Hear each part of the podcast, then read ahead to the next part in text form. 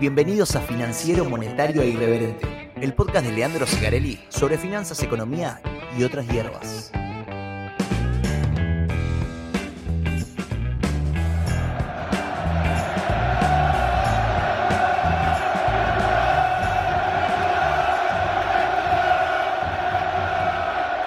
Bueno, bienvenidos al episodio número 9 de FMI Podcast, de este lado Leandro Sicarelli. Episodio con dedicatoria especial para mi viejo, mi vieja, mi hermana, para la familia. ¿Vieron? Una de las cosas que uno aprende cuando madura es que primero está la familia, ¿viste? Todos los marxistas. Yo de, de pibe era un poco más eh, revolucionario, no, no tengo familia, no tengo patria. No, la verdad que sí, tengo familia y tengo patria. Eh, con lo cual, primero la familia. Yo siempre digo, cuando hablo de Maradona, yo, yo al Diego lo quiero con el alma. Eh, hay muy pocas cosas que quiera más que el Diego. Eh, pero la familia obviamente está primero, está primero. Y de hecho el propio Diego te diría algo así como, ¿cómo vas a querer más? ¿Cómo me vas a querer más a mí que a tu familia? Monstruo, si a mí no me conoce. Una cosa así. Me salió medio el hijo de casero, malísimo como lo hace. Bueno, eh, así que primero la familia. Los marxistas, vayan a sacar. La familia, la religión. Ah, la re... Bueno, cuestión que dedicado a la familia, el episodio número 9. El episodio que viene, ahora les cuento de qué vamos a hablar hoy. El episodio que viene es el episodio número 10. Es la mitad de la temporada, de esta primera temporada. Van a ser 20 episodios, como ya les advertí. Y bueno, al ser el número 10 también es especial. Porque nos hace acordar al Diego. Así que lo que vamos a hacer para el episodio siguiente, eh, les voy a dejar, los voy a invitar a que me manden preguntas a través de las redes. Y voy a contestar 10 preguntas. La idea sería hacer eh, 3 preguntas de Estados Unidos o del mercado internacional, 4 preguntas random y 3 preguntas de Argentina. Pueden salirse un poco de, la galera, o sea, pueden preguntar, no sé, a qué lugar de, te de vacaciones en Argentina, no sé, lo que ustedes quieran. Yo lo que les digo es, si ustedes no preguntan y no me mandan, van a ganar las preguntas que estén. Y si son muy chotas las preguntas, ahí lo lamento. Se van a tener que involucrar. Decía, ya veo que no llego ni a 10 preguntas ahí, bueno. ¿viste? Son, tengo 10.000 seguidores. Eh, las escuchas son menos, pero no mucho menos. Con lo cual, eh, si se pone la pila uno de cada 100, tenemos andar bárbaro con las preguntas. Van a llegar 10, más de 10, yo imagino, así que va a tener que ir seleccionando. Así que bueno, pónganse la pila. Bien, hagan buenas preguntas. Cuestión. Que para el día de hoy lo que tenemos es. Eh, vamos a hablar en Estados Unidos de los movimientos que hizo el Standard Poor's, de cómo está reaccionando el mercado, eh, a todo en general. Y vamos a hablar de principalmente el tema Elon Musk y Twitter, que nos quedó la semana pasada pendiente y que bueno, todas las semanas tiene una nueva, un nuevo episodio esa novela. Así que vamos a hablar un poco de qué está pasando ahí, qué, implica esta compra, etcétera, etcétera, etcétera. En la sección random vamos a ir a va a ser una especie de no para no hagas nada, eh, o sea, vamos a hablar de arbitrajes y negocios raros, bien, que aparecen. Cómo encararlos, ¿sí? Cómo, cómo prestar atención a si conviene a no hacerlo, qué cosas tengo que tener en cuenta, y, etcétera. Riesgos asociados a esas operaciones que en general no están bien claros o puestos dentro de la ecuación y puede generar problemas e inconvenientes. Y después en Argentina eh, vamos a hablar un poco de la primera revisión del Fondo Monetario, ¿sí? que se acerca ahora el 10 de, el 10 de mayo. Y les voy a contar el rumor. ¿Se acuerdan del rumor que yo tenía? Un rumor picantísimo. Bueno, volvió, volvió a surgir fuerte. Estaba medio descartado, pero volvió a surgir fuerte. Así se los voy a contar. Si les voy a contar y que se vaya toda la mierda, porque es un rumor interesante. Lo vamos a discutir, ¿bien? Eh, y bueno, vamos a hablar un poquito del carry trade, supuesto carry trade, pagan platita y todas esas cosas que andan circulando ahí en materia de qué pasa. Así que, quédate ahí. Ya, hermano, ahora está cuando me mandan de ella había comprado. que cada boletín tenés que preparar. Siempre los tipos van y rompen el McDonald's. Siempre recuerden que los mercados votan, sí, pero no militan. Así que cuiden la guita, viejo. Bueno, arranquemos por el mercado americano. Los que vienen siguiendo esto sabrán que eh, veníamos como semanas malas, relativamente malas en el mercado, sobre todo en equity, o sea, en acciones y, demás. Eh, bueno, esta semana no fue la excepción. Lunes y martes y miércoles, en realidad martes y miércoles más bien, fue una, una salvajada, unas bajadas, unas caídas eh, muy violentas del Standard Poor's, de todos los índices americanos, también el Nasdaq, que está más sesgado a tecnológicas, y el Dow Jones, que está más sesgado a industria. Principalmente el Standard Poor's, que es el que más seguimos acá, eh, con bajas muy fuertes, bajas diarias muy fuertes. Con lo cual, eh, apareció rápido la alerta ahí de, bueno, hasta dónde puede ir esto. Habíamos dicho la semana pasada, si esto escala, hay que prestar atención a la zona de 4.200 dólares para el Standard Poor's. De hecho, alguno me ponía en Twitter, decía algo del Standard Poor's porque se está haciendo mierda. Y mi respuesta fue prender una vela a 4200. Es eso. Hoy día jueves, eh, ya en la zona de 4200, de hecho metió dos cierres abajo de 4200, lo cual no es muy positivo. Eh, uno podría decir, el precio de cierre, o sea, el último precio negociado y un precio intradiario son relativamente iguales. ¿Por qué es más importante uno que el otro? Y porque el precio de cierre es como que sobre, sobre el último rato de la rueda, em, en general se opera un poquito más de volumen y también es real que em, es, o sea, el, volumen intradiario en general tiende a ser como una, una U. ¿sí? Eh, mucho volumen al principio, después se van a desayunar, almorzar, qué sé yo, y al final eh, otro, otro pico de volumen usualmente. Por eso ya de por sí apertura y cierre tienen un poco más de relevancia porque en general mueven más volumen. Pero también lo que sucede mucho a mí de mirar activos, eh, hacer trading y demás, en general como que los ruidos desaparecen al final de la rueda. Y como que el mercado termina, trata de irse al cierre del día con, con el precio real. Entonces como que si vos querés saber de verdad qué está pasando con ese activo, mirar los cierres siempre es un poquito más valioso. Pero igual el cierre es una operación igual que cualquiera del día, o sea, en última instancia. Solo que está realizada en un momento de la hora que está cerca de cuando suena la campana, nada más. Pero bueno, metió dos cierres abajo de 4200, con lo cual ahí uno podía decir, bueno, tenemos eh, algún principio de alerta. Pero bueno, hoy jueves la verdad que ya arrancó por arriba de 4200. Eh, tuvo una baja inicial, pero después volvió a subir y está casi 3% arriba de Standard Poor's en un solo día. Con lo cual, tenemos una buena señal. ¿sí? Que haya hecho este movimiento eh, de rebote en la zona de 4200 nos da como algún tipo de parámetro o esperanza de que ahí algo puede cambiar. Más a lo, en términos de lo cualitativo, ya avanzo un poco en la explicación, creo que ya quedó eh, totalmente demostrado. Yo les leí el otro día una encuesta del BOFA, del Banco of America, que le preguntaba a los inversores qué cosas te preocupan. Y nada, tema guerra quedó cuarto, quinto, eh, COVID sexto. O sea, todas las preocupaciones eran la inflación y la Reserva Federal, lo que haga la Reserva Federal. Con el diario del lunes ahora lo sabemos todo. Yo lo dije el viernes, con el diario del viernes. Yo volví del sur acá, totalmente vacacionado. No sabía qué carajo estaba pasando y dije, lo de la guerra es ruido. O sea, en realidad lo que en última instancia le importa al mercado es ver qué va a hacer la Reserva Federal. Bien. Bueno, hoy está me parece más claro, porque la verdad que no ha habido grandes novedades de la guerra en estos días y el mercado se hizo mierda. Y se hizo mierda básicamente cuando Powell apareció en la reunión de primavera diciendo, no, bueno, sí, 0.50 va a ser, eh, va, a ir por ahí, y entonces más uvas, y Bulara dijo que no sé qué, entonces el mercado está mirando a la Reserva Federal. Bien, el mercado está mirando a la Reserva Federal. Quiere saber qué tan agresivo va a ser. ¿Mm? Ahora les voy a contar otras cosas de otros precios que dicen que nos pasan otros mensajes, en donde en algún punto yo, si me quiero poner optimista, podría decir, el mercado ya nunca le dejó de creer a Powell, pero ya está poniendo en precios eh, fuera de equity, o sea, ya en, las curvas soberanas, está poniendo en precio de que el soft landing tiene alguna chance de, darse. Eh, soft landing, recuerden, lograr bajar la inflación sin generar una recesión muy grande en Estados Unidos. Bien. Siempre me olvido de mencionarlo, pero tengo anotado todos los episodios, nunca lo menciono. La discusión de, de si lo hacemos fuerte o lo hacemos despacio es una discusión sistemática en la Reserva Federal. De hecho, para los que ya tienen un, par de años operando y siguiendo temas monetarios, cuando Yellen, que hoy es la secretaria del Tesoro, pero era presidenta de la Reserva Federal, cuando Yellen eh, se le terminaba el mandato, hubo una discusión muy fuerte respecto de quién la iba a suceder en el cargo.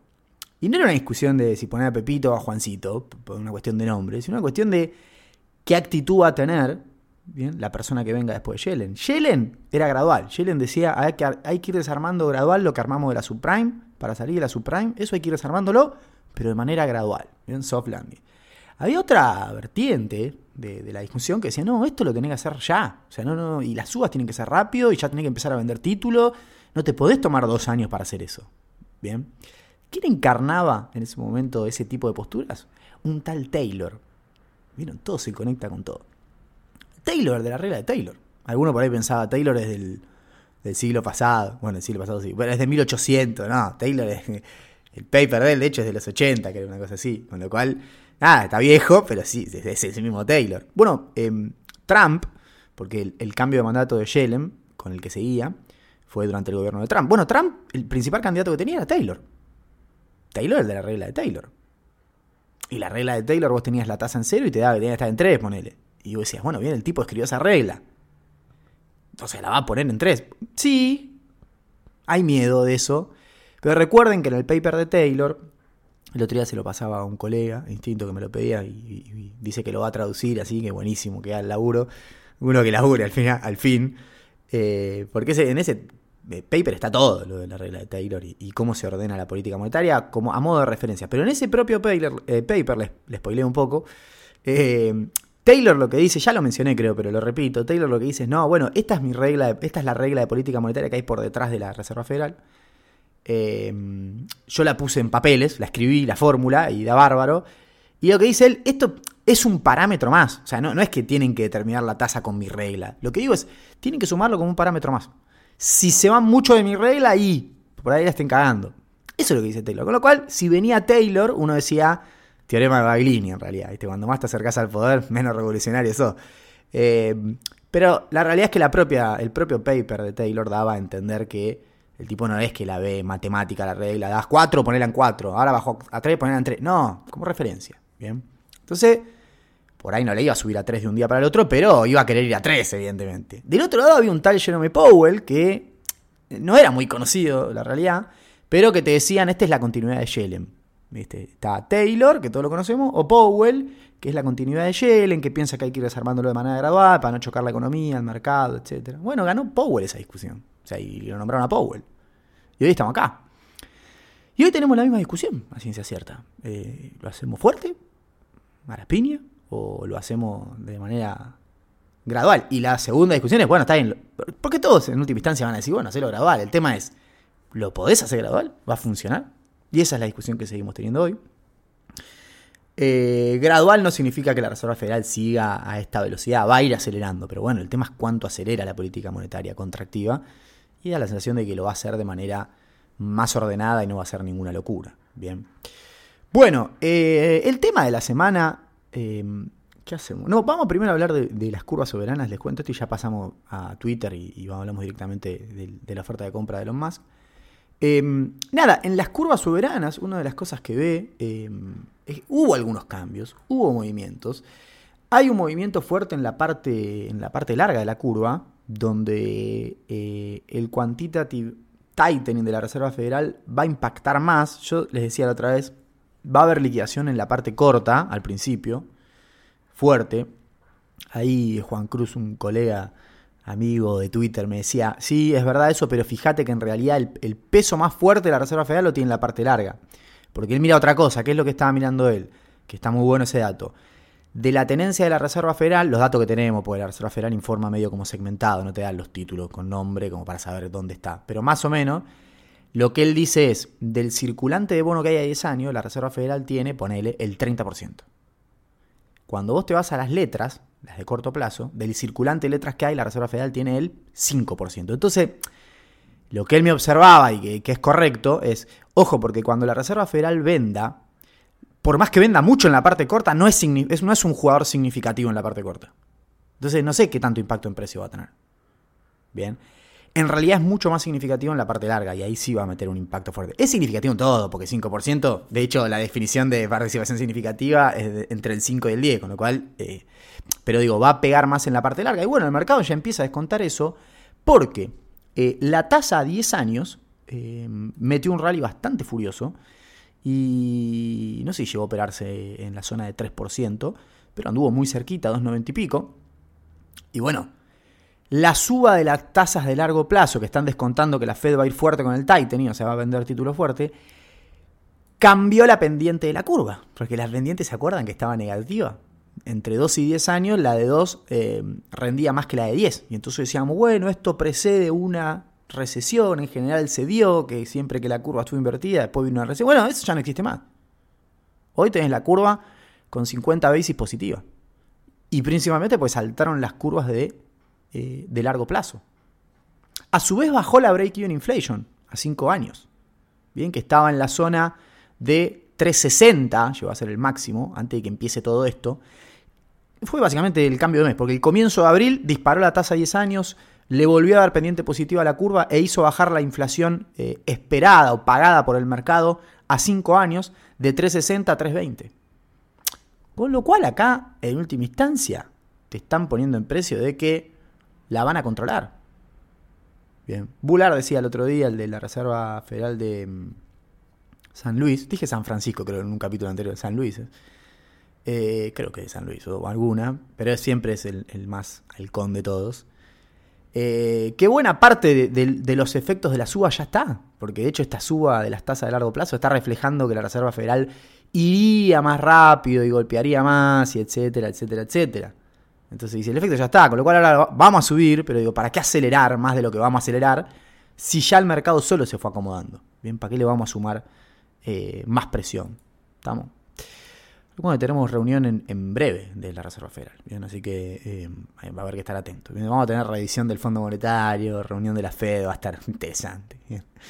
Eh, y bueno, entonces la última discusión que queda, digo, ¿va a haber una recesión en Estados Unidos este año? O sea, ¿va a crecer la economía este año o el año que viene?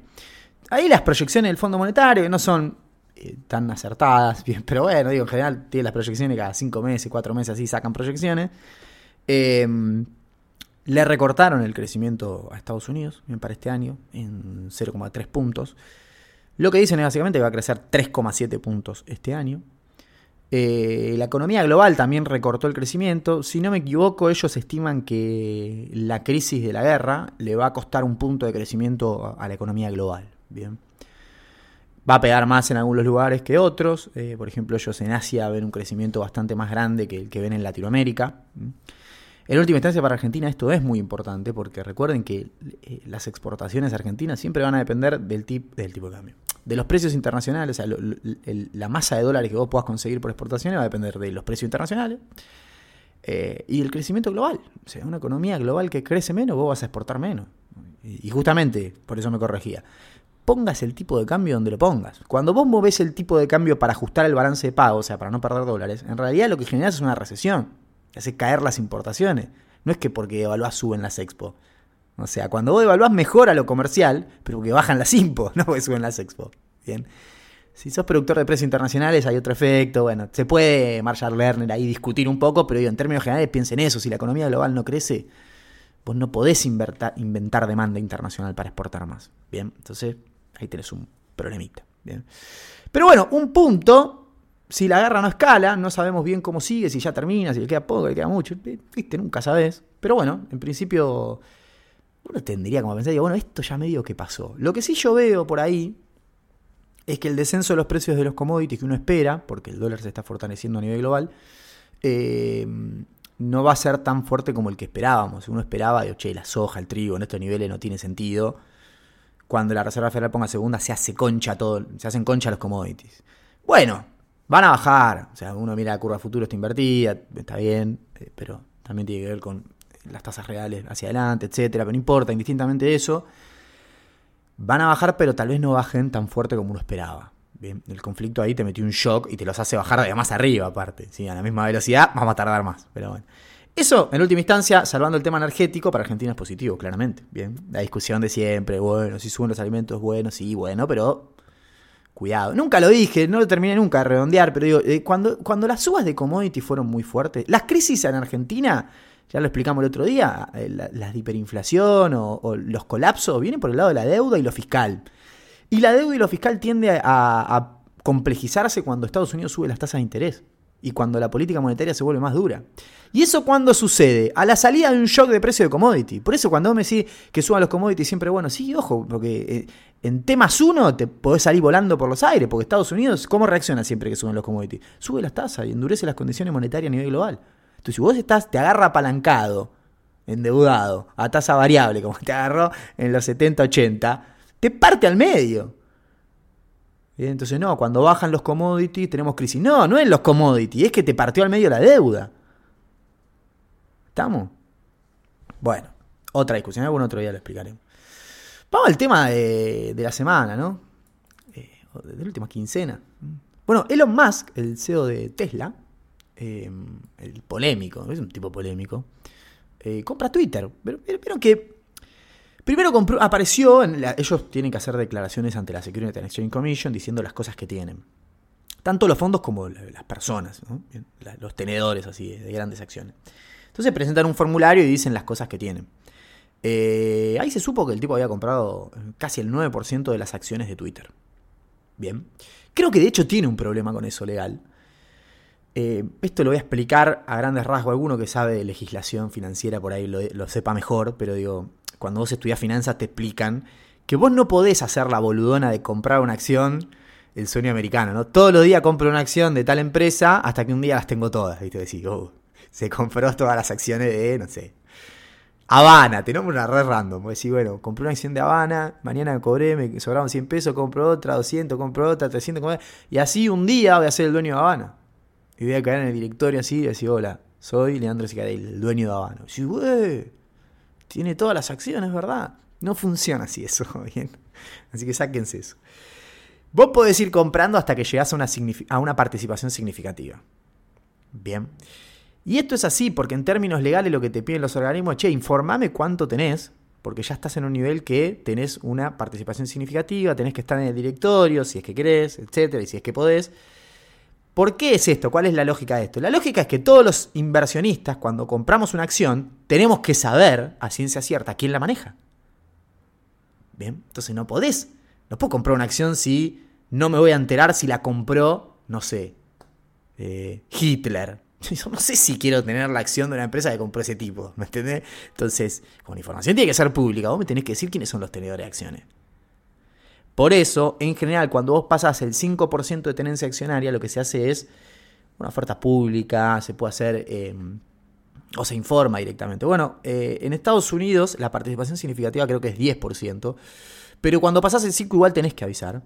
Y una de las cosas que creo que hay un problema ahí, alguno por ahí, estoy medio hablando así de lo que leí por arriba, eh, creo que hubo un problema de plazos entre que avisó que estaba pasando el 5%, hizo la presentación diciendo que ya tenía el 9%. Hay un problemita ahí medio raro. Pero en concreto el tipo tuvo que informar, informó. Y desde ahí la acción voló. Y fue por más, ¿no? Porque el tipo ya se podría haber quedado ahí. Empezaban a decir, va a venir, va a al directorio, bueno, lo recibimos, dice deseo que venga, nos va a ayudar a mirar la empresa.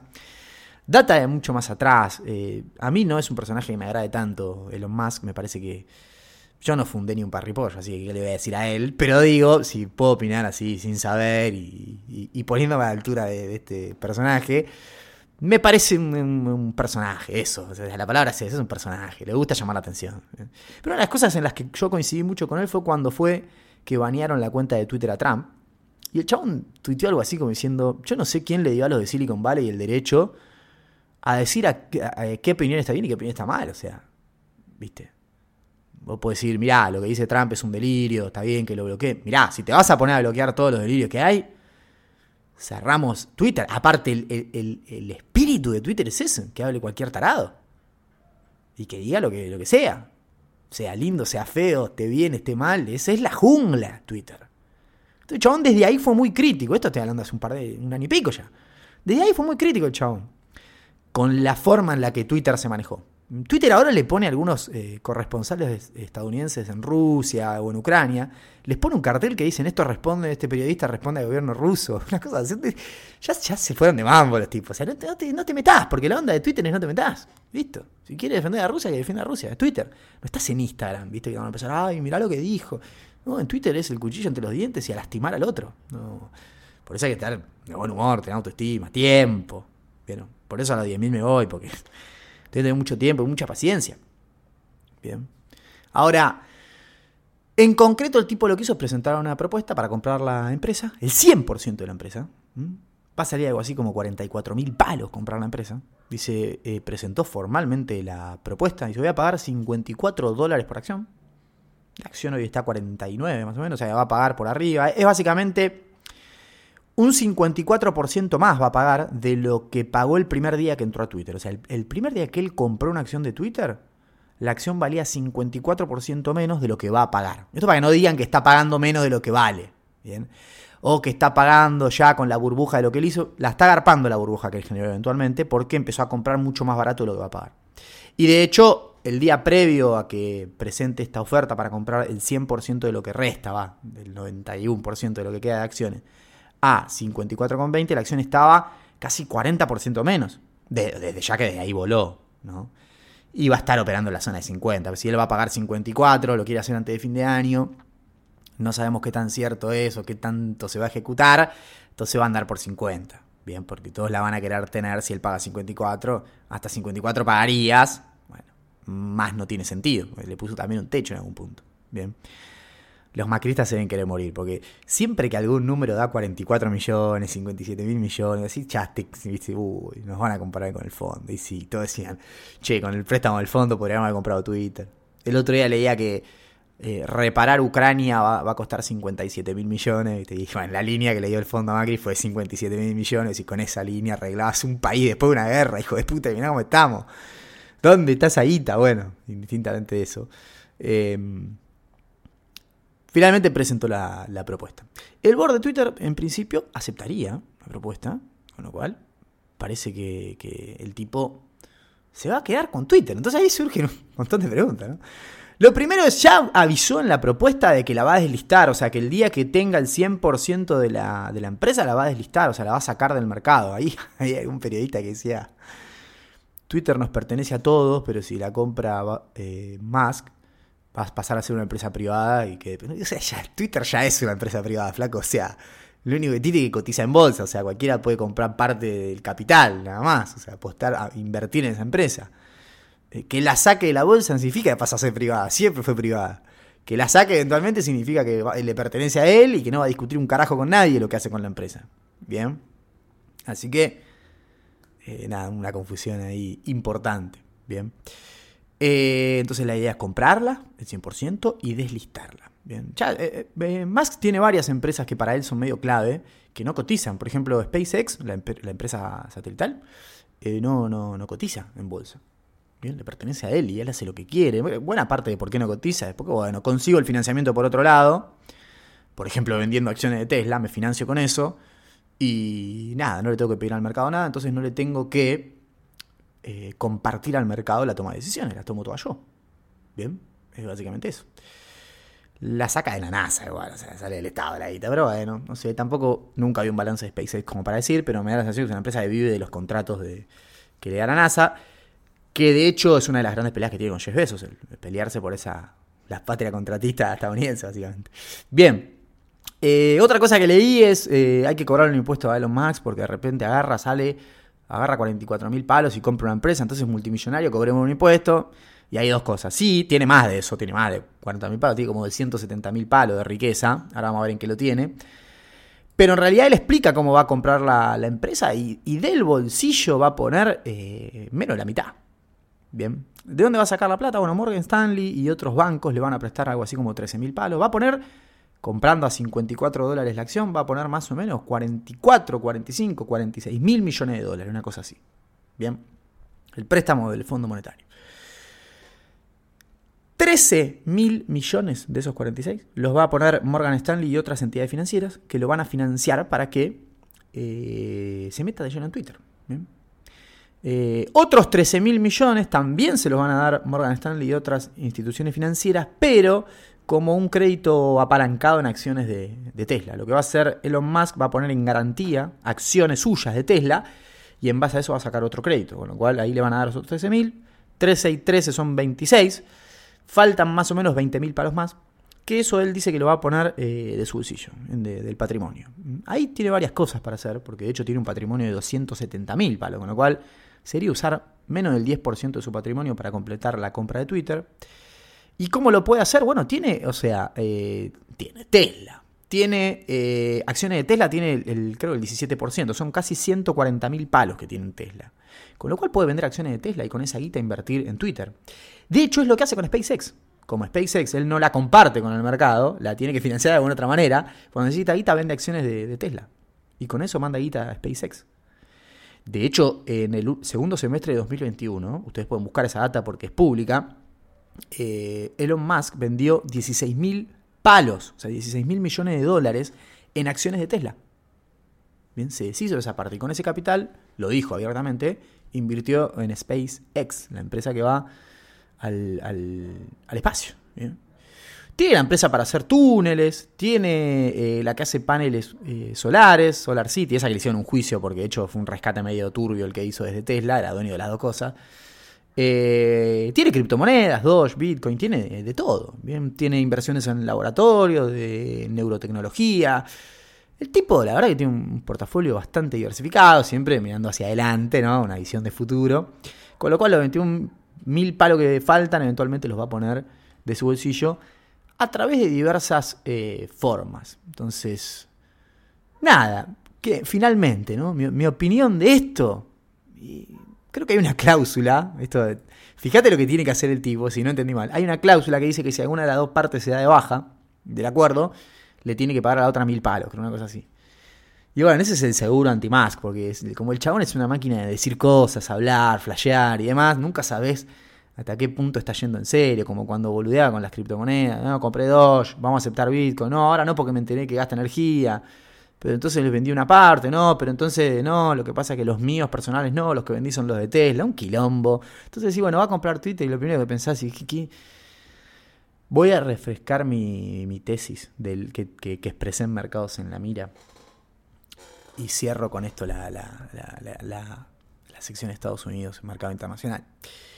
En última, en última instancia, Elon Musk está jugando con nosotros. ¿Mm? Es un tipo que le gusta jugar con nosotros, le gusta poner en ridículo a la civilización, ya sea al mercado, a Twitter.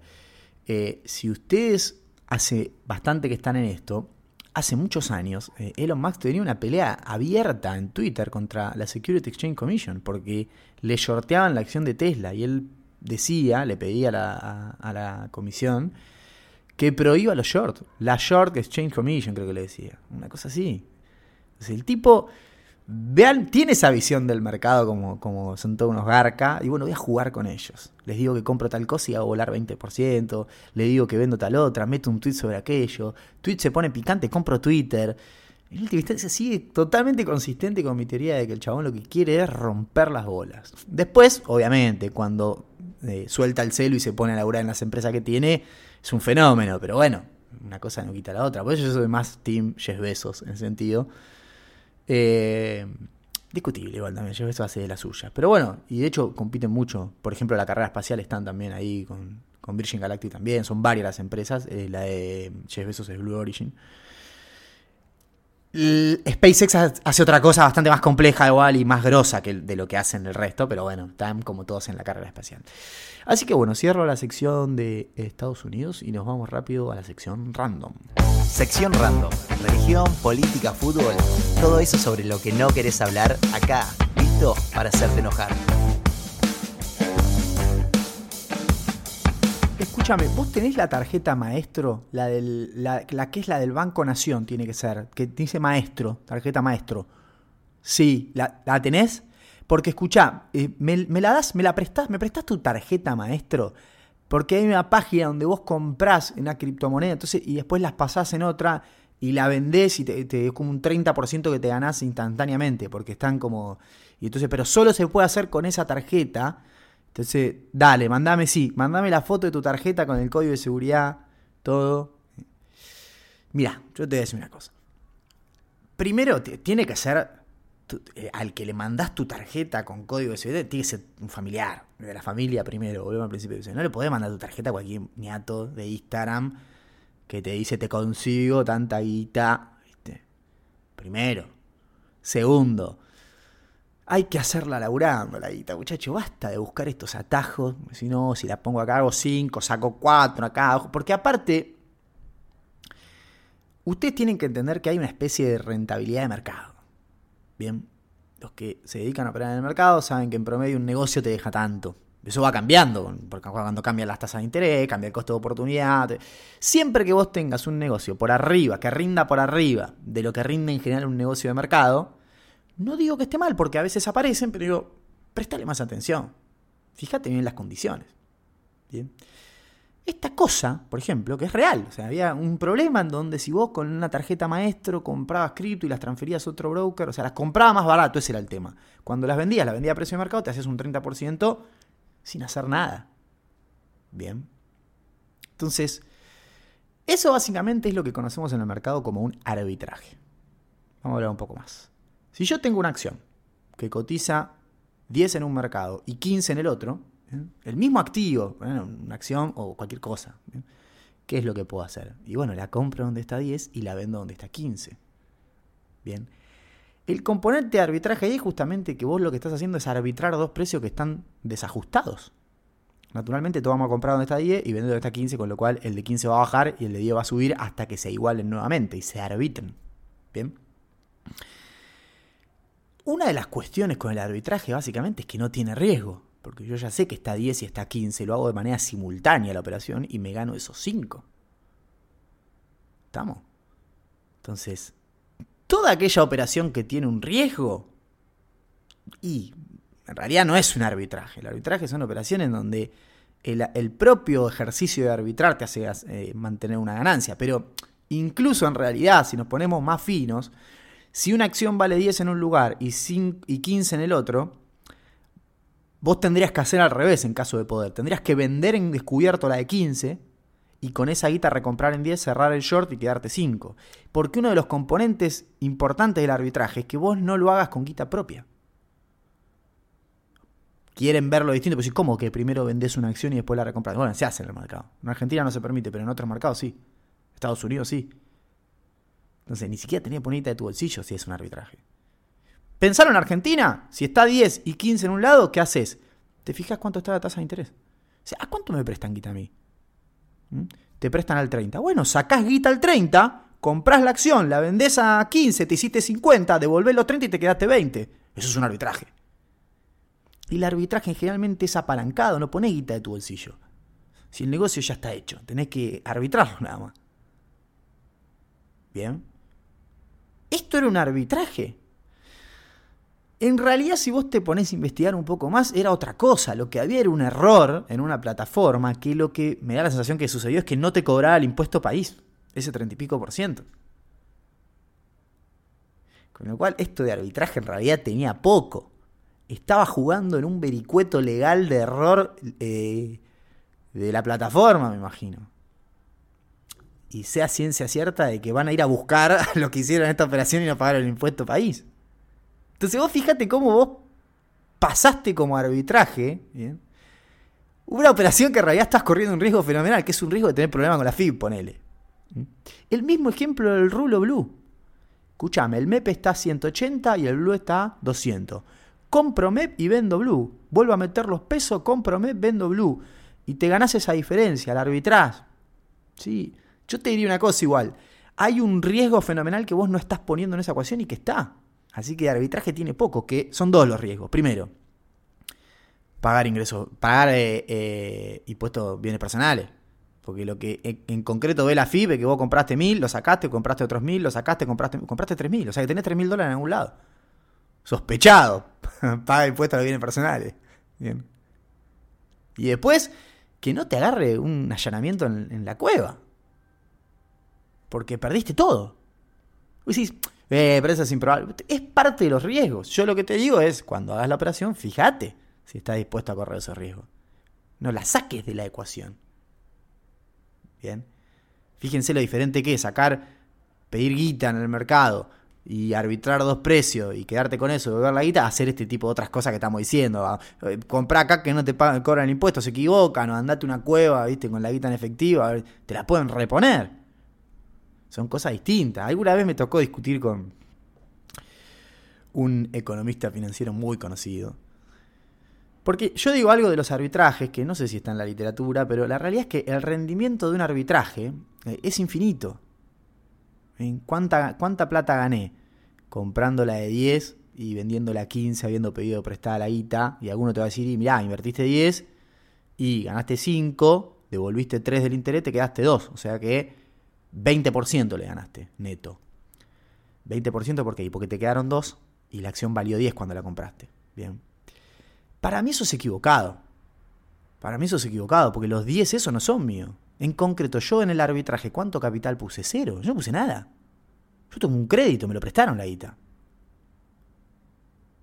Y si es un arbitraje, yo no estoy corriendo riesgo con esa guita. Con lo cual, ¿cuánto ganaste? Dos. ¿Sobre qué capital? Cero. ¿Cuánto ganaste? Infinito. En esta discusión yo lo que le quería explicar es eso, porque es lo que me decía, no, está todo... Eh, no, vos comprás un activo atado, atado, un activo en pesos y vendés un futuro, bueno. Eh, perdón, y compras un futuro, es como un sintético de dólar, qué sé yo. Me dice, pero no da más que eh, un activo en dólar, entonces, no, bueno. Yo lo que decía es, mira, si vos podés pedir guita prestada, hacer todo eso que decís, y te queda 1%, eh, ¿lo haces? No, no lo haces, porque en realidad el otro vale más. Lo haces flaco porque lo estás haciendo con guita prestada. Esa es la diferencia entre un sintético y un arbitraje. ¿Mm? Si la guita es prestada, así de 0,1% limpio de comisiones, lo haces. Sí, es guita gratis. Lo que pasa es que para cumplir la condición de arbitraje, de ser un arbitraje, tiene que tener todo esto que yo le estoy diciendo. Tiene que ser una operación en la que vos podés pedir la guita prestada. O sea, que vos podés hacer la guita con la guita de alguien más. Y eso es posible. Y sí, porque hay un desarbitraje. Esa es la broma del desarbitraje. Que guita gratis.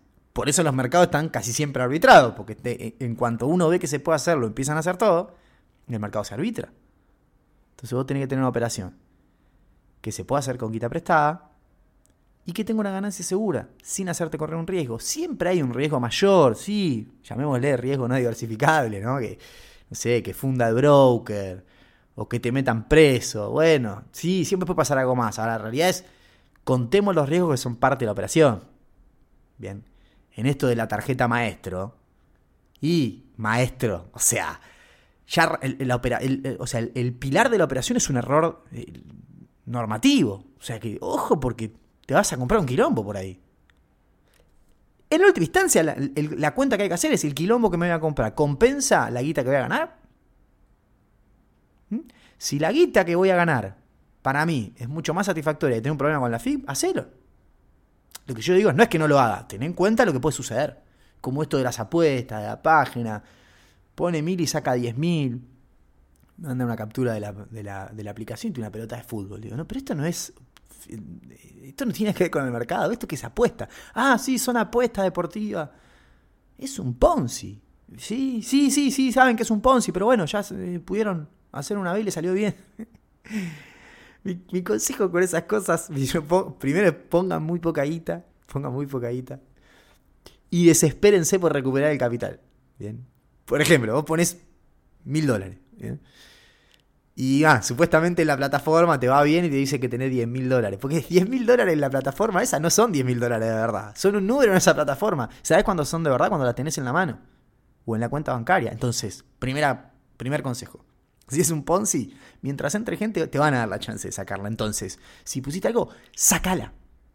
Sacala.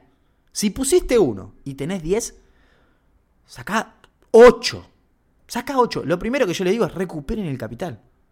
Recuperen el capital. Saquen el capital de las garras de, esas, de esos antros donde, donde intentan hacer guita sin laburar. Bien. Sáquenla, saquen el capital. Pusiste mil. Te dice que tenés 10 mil. Bueno, dame 7 de esos 10 mil. ¿Me los podés transferir? ¿Me los? Si va entrando gente al Ponzi, por ahí te los den. Bueno, cuando te los den, deja, los 3 que quedan y dale con eso. Si los 3 se convierten en 6, bueno, por ahí podés sacar de vuelta 2. Si los cuatro que quedan se convierten en ocho, sacas tres y así le vas sacando. Ahora, si vos haces la de que pones uno, tenés 10, apostás los 10, tenés 100, apostás los 100, te sale mal, perdiste todo. O cuando quieras sacar los 100 es mucho y te van a decir, no, mira, ahora, no sé qué. ¿Viste? Y tampoco la de pones uno, vas 10, sacás los 10. Y después pones los 10 de vuelta, porque si nada, está bien, esto bien, tenés 100.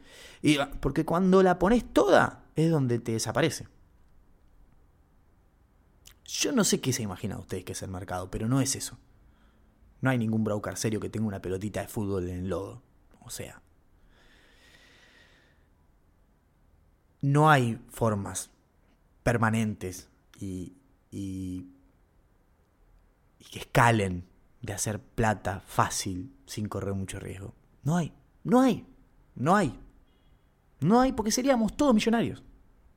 yo no estaría grabando este podcast, no estaría dando clases, trabajando en un banco, no lo haría, estaría acá, estaría en Miami, si fuese así. No está, ya lo escribí, lo conté en Mercados en la Mira, el secreto de la bolsa. No es que hay un secreto entre los que operamos de, hace esto, somos todos millonarios porque tenemos el secreto y cuando entras a la bolsa te lo damos y ahí vos sos millonario. No, todos los que operan ahí, traders de, las redes, pierden plata. Yo te lo digo así, pero fija y pierden plata. Fija.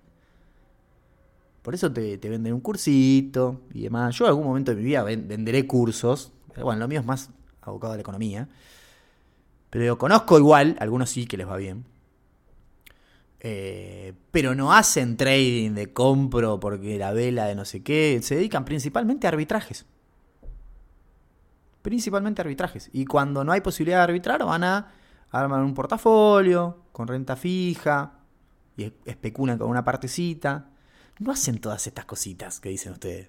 ¿Por qué esa, porque esa guita está en el aire. La guita en el aire. A mí dámela fresca en la mano. 10 en el aire valen mucho menos que una fresca en la mano. Más con toda esta ondanada de estupideces de gaming financiero que hay. Es todo mentira. Usted cuando entra, es todo mentira. puso 5, ganó 4. Mentira, le decís. Primero le decís mentira, porque no conozco a nadie que te venga a decir, me cogieron. Hola amigo, ¿cómo andás? Che, me cogieron. Ah, te cogieron. Sí, en la plataforma Trading Gaming, eh, apuestas futbolísticas Trade con Bit. Me cogieron. Ninguno te va a mandar ese mensaje. Puse 5 y tengo una. La quise sacar y me dijeron que tengo que esperar 3 meses. Y, soy un boludo, ¿no? Sos un repelotudo. Nadie tiene esa. Ese que puso 10 y tiene una y no se la dejan sacar, viene y te dice, no, amigo, tengo una luquita invertida. Eh, ojo, ya es una luca 100, ¿eh? Vengo bien. No, tranqui, tranqui. A vos te cogieron. ¿Viste? Y los que operamos, los que trabajamos en el mercado, en el sistema financiero, sabemos que esto funciona así. Así que puso 5, ya tiene 20. Lo primero que pienso es que se lo cogieron. Perdón la expresión, pero es, la realidad. Y si ponele que le salió bien, está haciendo algo que, que, que tiene que tener mucho timing, ¿eh? Es como lo del carry. Ahora vamos a hablar del carry trade en Argentina. Tiene que tener mucho timing para hacerlo. Si puso uno y tiene 10 y la sacó, y buenísimo. Ojo cómo seguís con eso. Bien, ojo cómo seguís con eso, ojo a quién metés, cómo lo recomendás, ojo. ¿Estamos? Porque es un hilo muy delgado. Así que, eh, nada, les dejo esta sección random para que incorporen al análisis eh, este escepticismo generalizado sobre cómo funcionan los negocios financieros y toda esta nueva onda de negocios que hay eh, pirulando por las redes sociales y demás. Bien, cuiden la guita es importante. Vamos a la sección argentina. Oh, ¿Vas a hablar de Argentina? Mm. Ay, no. Política, religión. Eh, para quilombo.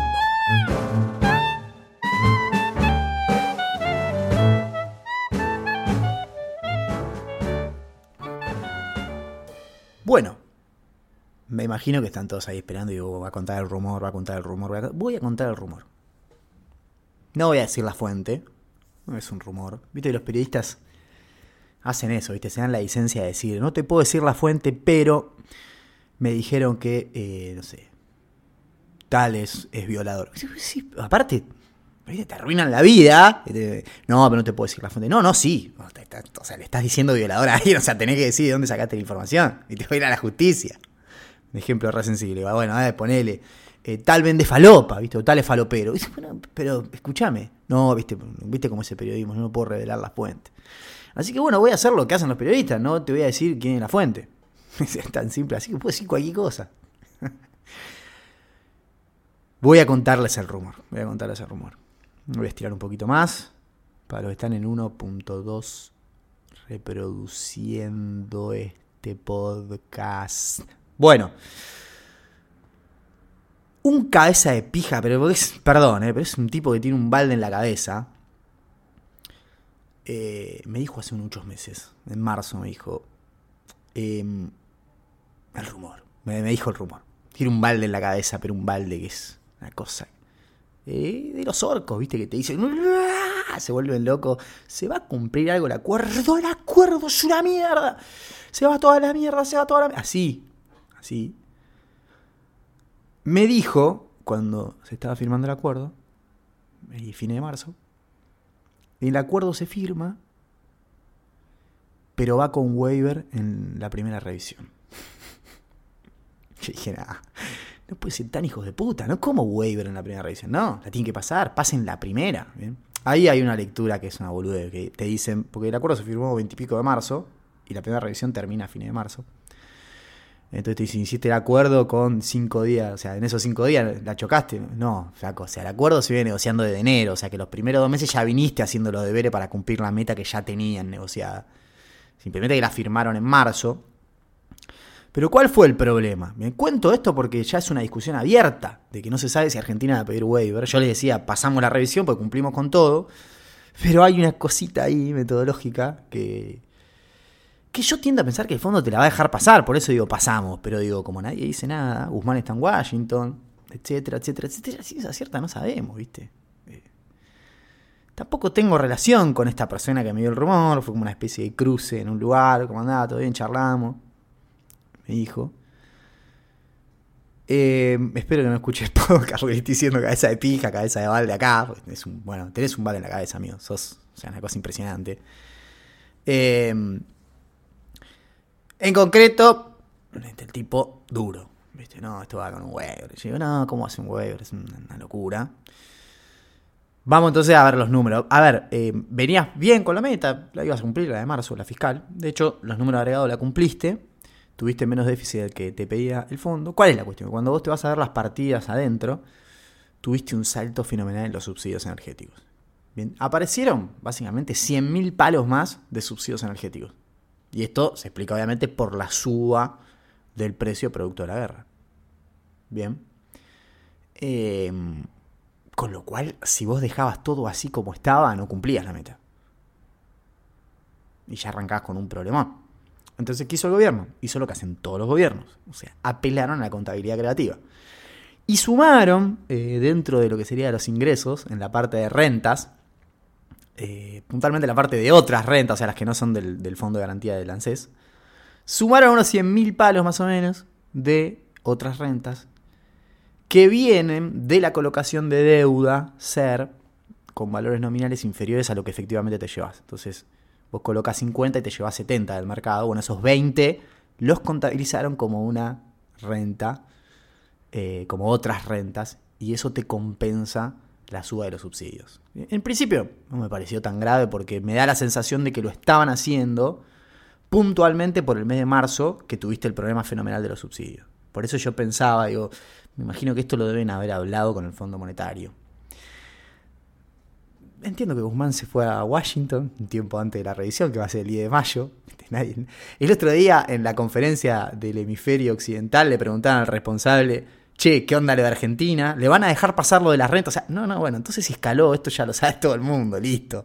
Y, me volvió la, aquel tipo, cabeza de balde que me había dicho aquella vez, ojo que esto arranca con un waiver. Y me generó también una situación, me generó varias cosas. Primero, eh, en términos de números, si esto sigue así, y probablemente sigue así, el otro día hablaba con una colega que se dedica a temas fiscales, y yo le, decía, bueno, no, o sea, la meta de junio, ya está. Me dice, sí, muy probablemente la incumplamos. No, no, no, muy probablemente la incumplamos, no. Nos vamos a la mierda. Nos vamos a la mierda. Porque vos ponele que eh, incluso le sumás los bonitos estos que van a dar, que se supone que van a financiarse con un impuesto que no vas a poder pasar por el Congreso. Ahí dicen que tienen guardada una sorpresa, no lo sé cómo lo van a hacer.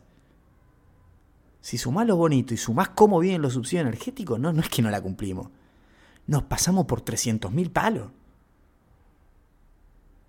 Nos pasamos por 300.000 palos. Entonces, eh, tenían razón, finalmente tenían razón los cabezas de pija. O no, no lo sabemos, porque, como dije el otro día, que medio se, se, se armó un hitazo ahí, que este equipo económico es héroes del silencio, como la banda, porque no habla nadie, nadie, viste, no comunica a nadie, entonces no sabes. Se consulta, porque conozco gente que, tiene llegada y consulta, no, no hay respuesta. Che, esto ya lo hablaron con el fondo. Esto va a ser así, esto. No, no contestan, ¿viste? Después, cuando necesitan algo, te escriben, obvio. Entonces, eh, es triste, porque cuando uno se pone a... Cuando vos decís, bueno, vamos a tratar de ver los números, tratemos de poner racionalidad a todo esto, tenían razón los cabezas de pija, los que dijeron, eh, no sé, los que ni leyeron el acuerdo, dicen, no, va, el acuerdo se cae porque no cumplimos la inflación, pero la inflación no es ni un criterio de ejecución, igual se cae, y la puta madre tiene razón igual, porque se cae, no por eso, por otra cosa, que se cae a la mierda. La primera revisión, hay otros me decían, eh, nadie desconfiaba de la primera revisión. Yo, bueno, eso porque hablan solo con gente que piensa como ustedes. Yo hablo con gente que piensa muy distinto a mí, por un lado y por el otro. Y había gente, todos interpretan que uno lo decía por derecha, que gente del mercado decía que no, todo lo contrario. Los que escuchan acá saben que me refería, llamémosle el, kirchnerismo duro. ¿Viste? Estaba emputecido, no quería saber nada. Esto no se cumple un carajo. La primera vuela por los aires, explota. Y bueno, nada, tenía razón este, este personaje nefasto que me decía que todo se iba a ir bien a la mierda, que ya había leído el acuerdo. Bien. Por suerte no, creo que me lo vuelva a cruzar, o sea, me lo voy a cruzar muy esporádicamente, así que... Porque yo me le caí de risa cuando lo dijo y dije, bueno, está bien. Pero vos leíste el acuerdo. sí, sí, me dice. Chota leíste, no leíste nada. Pero igual tenía razón. Y acá lo que importa, como somos todos resultadistas, es el resultado. De casualidad le pegó, pero le pegó. Ahí uno puede decir, yo lo que digo ya volviendo a los números, la racionalidad. Desde el principio supimos con la presentación del presupuesto fallido que pasaba todo por tarifas. O sea, la apuesta del gobierno fue tarifas. Tarifa, tarifa, tarifa, tarifa. Tenés todos los huevos puestos en una sola canasta. Con lo cual, en cuanto te saltó lo de los precios internacionales, lo de tarifa, en realidad antes, otra cosa que charlaba el otro día con una colega, en realidad antes, porque cuando vas a los números de la segmentación que quieren hacer, no te ahorrabas 0,6 eh, puntos del PBI. O sea, que, ya no lo ibas a cumplir. Haciendo la segmentación sin que varíen los precios, te ahorrabas la mitad de lo que dijiste. O sea, ya tenías un problema ahí. Y encima saltaron los precios internacionales. Ahora no solo no vas a ahorrar, sino que vas a tener más déficit. ¿Vieron? Podríamos haber hecho los deberes antes y no nos comíamos este pijazo que nos vamos a comer con los precios internacionales. Entonces la discusión ahora es, primero, vamos un waiver, te lo van a dejar pasar esta contabilidad que hiciste con, con las rentas, con otras rentas. No lo sé. Y la segunda discusión es, bueno, para, para, para. En este nuevo escenario, ¿vamos a cambiar las metas? ¿Me vas a dejar las metas como están? Bien, y ahí hay muchos que dicen que sí y hay muchos que dicen que no. Si el board se pone duro y no te deja cambiar las metas, yo no sé de qué nos vamos a disfrazar en la próxima revisión. Y es la segunda. O sea, tenían razón todos los cabezas de pija. Por eso en este país no, ya, ya, viste, ya no se puede confiar en nada, ¿viste? Porque aparte vos decís, le pones la lógica, armás los números, tratás de ponerle optimismo y decís, bueno, ¿por dónde podría pasar el cumplimiento de esto? ¿Cómo lo podemos hacer? Y en realidad te puedes pensar, y después, ¿por qué lo haces? Ah, uno, porque uno es racional, quiere que, al país le vaya bien, ¿viste? Si no se cumple el acuerdo, vamos a tener una volatilidad fenomenal. Eh, pero si los propios que firmaron este acuerdo, ¿viste? No salen a explicarlo, no dicen qué están haciendo, no dicen cómo lo van a cumplir, y váyanse a la mierda. Yo no voy a empeñar mi nombre para defenderlo a ustedes, que ni saben lo que están haciendo ustedes, chicos. O sea, están ganando. Como en su momento se pusieron eh, al frente de la, de la discusión los que decían hay que acordar, porque después que acordamos se acomodó todo, ¿viste? Hoy, la verdad que se, tira más para el otro lado, a menos que, a menos que, efectivamente el fondo nos deje pasar esto, no haya waiver, y hacia adelante podemos recalcular las metas con, otro, otro horizonte fiscal, contemplando que subsidios energéticos se va a a la mierda hasta que puedas cambiar las tarifas en mayo, junio. el cambio de tarifas igual va a, va a aliviar la situación, pero no mejora, no te hace ahorrar. Así que, sí, tiene un problemón ahí. Podrías haber puesto en el acuerdo impuesto a, los que más tienen, o la retención, o lo que carajo sea. No pusiste nada. No pusiste nada. No hay un solo impuesto progresivo que vos hayas querido discutir en el marco del acuerdo en el fondo. Muchachos, esto es simple. Vamos a tener que llegar a déficit cero. En realidad no a déficit cero, pero a un punto de déficit hay que ir bueno, de manera excepcional, en el cumplimiento del plan con el fondo se aplica un impuesto a la grande fortuna y lo volvés a cobrar, lo cobras tres años y se va a la mierda. Y achicás lo de tarifa. Si te explota lo de, lo de tarifas, tenés lo otro por lo menos. Vos le pusiste toda tarifa. Entonces, aparte de que fue una mala estrategia porque no diversificaste, tuviste mala suerte y explotaron las tarifas. Bien. Y con la segmentación boluda que querés hacer tampoco te vas a ahorrar mucho más, así que complicada.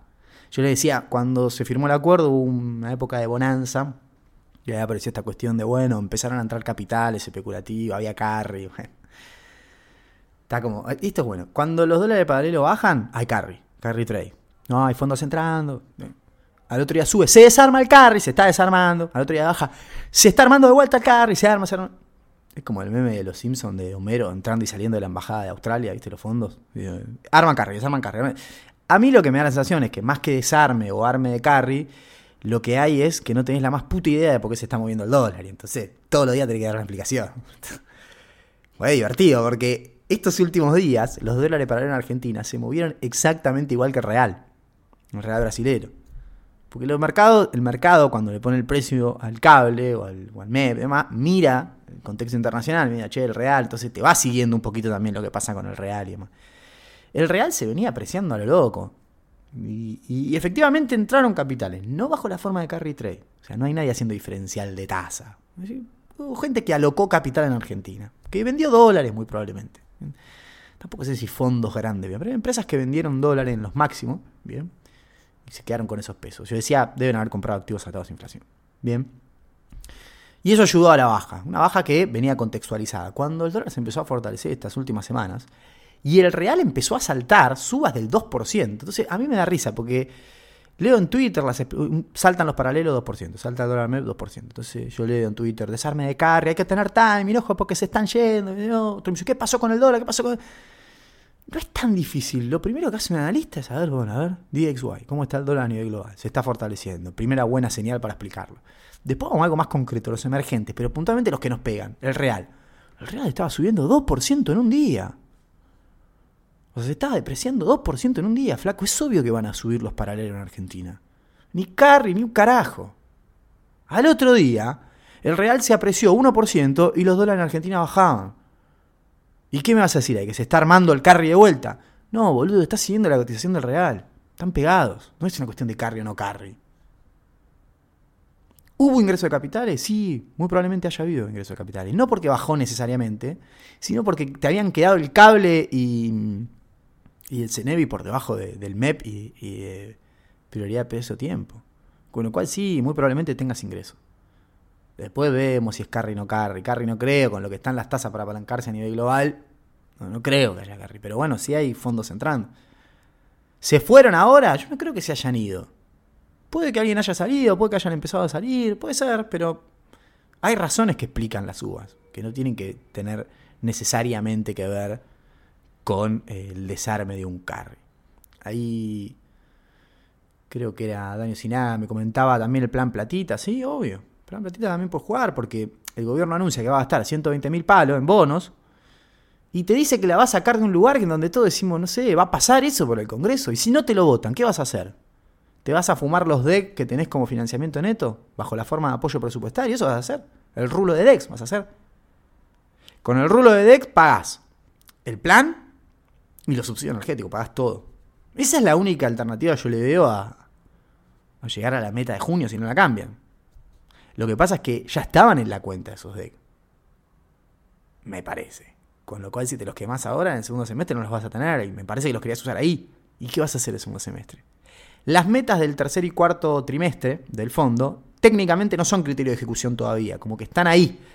Como que se pueden rediscutir. Y me parece que de hecho la rediscusión va a venir por ahí, no por la de junio. Tal vez se discutan las próximas metas. Le preguntaron al del hemisferio occidental, le dijeron, el Goldfan, le preguntaron, ¿le van a permitir hacer lo de las rentas que están haciendo? Se hizo el repelotudo, no la contestó. Y después dijeron, ¿van a cambiar la meta? Dijo, no, las metas no. Dijo, el juego ahora es implementación en Argentina. Tenemos que ver cómo se implementa, no cambiar las metas. Después, me comentaba, yo ya la última no lo escuché, me comentaba una colega me decía, no, pero después fíjate que medio que dijo que puede ser, ¿eh? Porque alguien le preguntó, pero entonces no van a cambiar las metas en este nuevo escenario inflacionario con, los precios internacionales que hay. Dijo, no, no, yo no dije que no vamos a cambiar, dije que eventualmente se está negociando, pero como que hoy no hay nada de eso. Estaría muy bueno tener un funcionario, eh, tal vez un Ministerio de Economía o, o un representante eh, argentino en el fondo, que en vez de hablar de animales por ahí, se dedique a su laburo para el que le pagamos y explique un poco qué carajo están haciendo. ¿bien? Se están boludeando en Washington, se fueron a, caminar por ahí, a sacarse fotos en el edificio de la Reserva Federal, en, o si están laburando y que nos digan qué carajo están haciendo. ¿La están renegociando las metas? Sí, no. Vamos un waiver, o sea, esto que hicimos, ¿se puede, no se puede? ¿Cómo seguimos hacia adelante con tarifa? Miren, yo soy un cuatro de copas, soy irrelevante, como me decía Tommy la otra vez. Sí, financiero monetario irrelevante. Eh, ¿Viste? Por eso, cuando yo digo esto, siempre aclaro. No quiero que me lo expliquen a mí. Yo no, yo no importo. Lo que yo digo es, yo estoy en esto. O sea, todos los días me levanto, miro al mercado, eh, trabajo en el sector financiero. Si yo, con la cantidad de información que consumo, bien, y la experiencia que tengo, no tengo ni la más puta idea de lo que van a hacer, Imagínate todos los que vienen atrás. Imagínate todos los que vienen atrás. Imagínate el tipo que tiene que hundir, no sé, 100 palos para hacer una inversión. ¿Viste? Bueno. Eh, Pónganse a laburar, muchachos, por favor, se lo pido. Bueno, el contexto internacional, aparte, estaba viendo picante porque ya la, Reserva Federal, como saben, empezó a poner segunda y ya el dólar se empieza a fortalecer, ¿viste? Ya no hay más margen. Lo que yo les comentaba la otra vez de que el tipo de cambio real multilateral no se estaba apreciando, era básicamente porque te estaban dando margen tus socios comerciales, que se apreciaban. Ya no se están apreciando más. Entonces ahora vos sí tenés que acelerar. El otro día miraba la depreciación implícita del, del dólar oficial y ya está en el orden del 60%. ¿Viste? Ya no puede correr por debajo de la inflación. Y como decíamos, este primer trimestre vos no tuviste prácticamente superávit comercial. Porque el de bienes te dio muy poco, pero te dio, pero en servicios te lo fumaste todo. Básicamente vos tuviste un costo de flete muy alto estos dos primeros meses del año, eh, que es hasta donde tenemos data, y turismo te hizo un agujero bárbaro. Que para este tipo de cambio real multilateral, cuando le sumás los impuestos del dólar solidario, ¿Viste? No tendría que estar en estos niveles. Entonces ahí empezamos. ¿Viste? Turismo sí está muy afectado por el tipo de cambio real multilateral. Tiene una elasticidad de precio importante. No es como las expo que vos devaluás y bueno, sí, si nadie te demanda nada, ¿viste? Si el mundo no crece. Con turismo sí, si vos devaluás o si vos movés el tipo de cambio real multilateral, el turismo se acomoda. ¿Mm? Los fletes, no. Bueno, el flete es un problema internacional que hay con el costo del flete, que sigue te costó guita este primer bimestre. Entonces, en conclusión, no hay ninguna conclusión. Esa la realidad que estamos a la buena de Dios y que he sucumbido y mi optimismo ha sido totalmente desterrado. Eh, los orcos han ganado la discusión, los cabeza de pija de un lado y del otro, porque hay de los dos lados. Eh, tenía razón, finalmente eh, vamos hacia un desastre. Lo del Fondo Monetario va a terminar mal, evidentemente. Tenía razón el que no leyó el acuerdo, tenía razón el que no se interesó, el que no investigó, el que no hizo nada. Ese tiene razón hoy. Ese está en pija hoy. Y los que leímos el acuerdo, tratamos de, estudiar, investigar, al pedo todo lo que hicimos. Porque ganaron eso. Por ahí metamos un waiver en la primera revisión, muchachos. Esto es un desastre. O sea, no es serio, no es serio. Ya dejó de tener sentido, la verdad. Hacia adelante, lo voy a decir deliberadamente. El episodio que viene va a estar muy tranquilo, van a hacer las 10 preguntas y qué sé yo, el episodio del Diego, lo que quieran.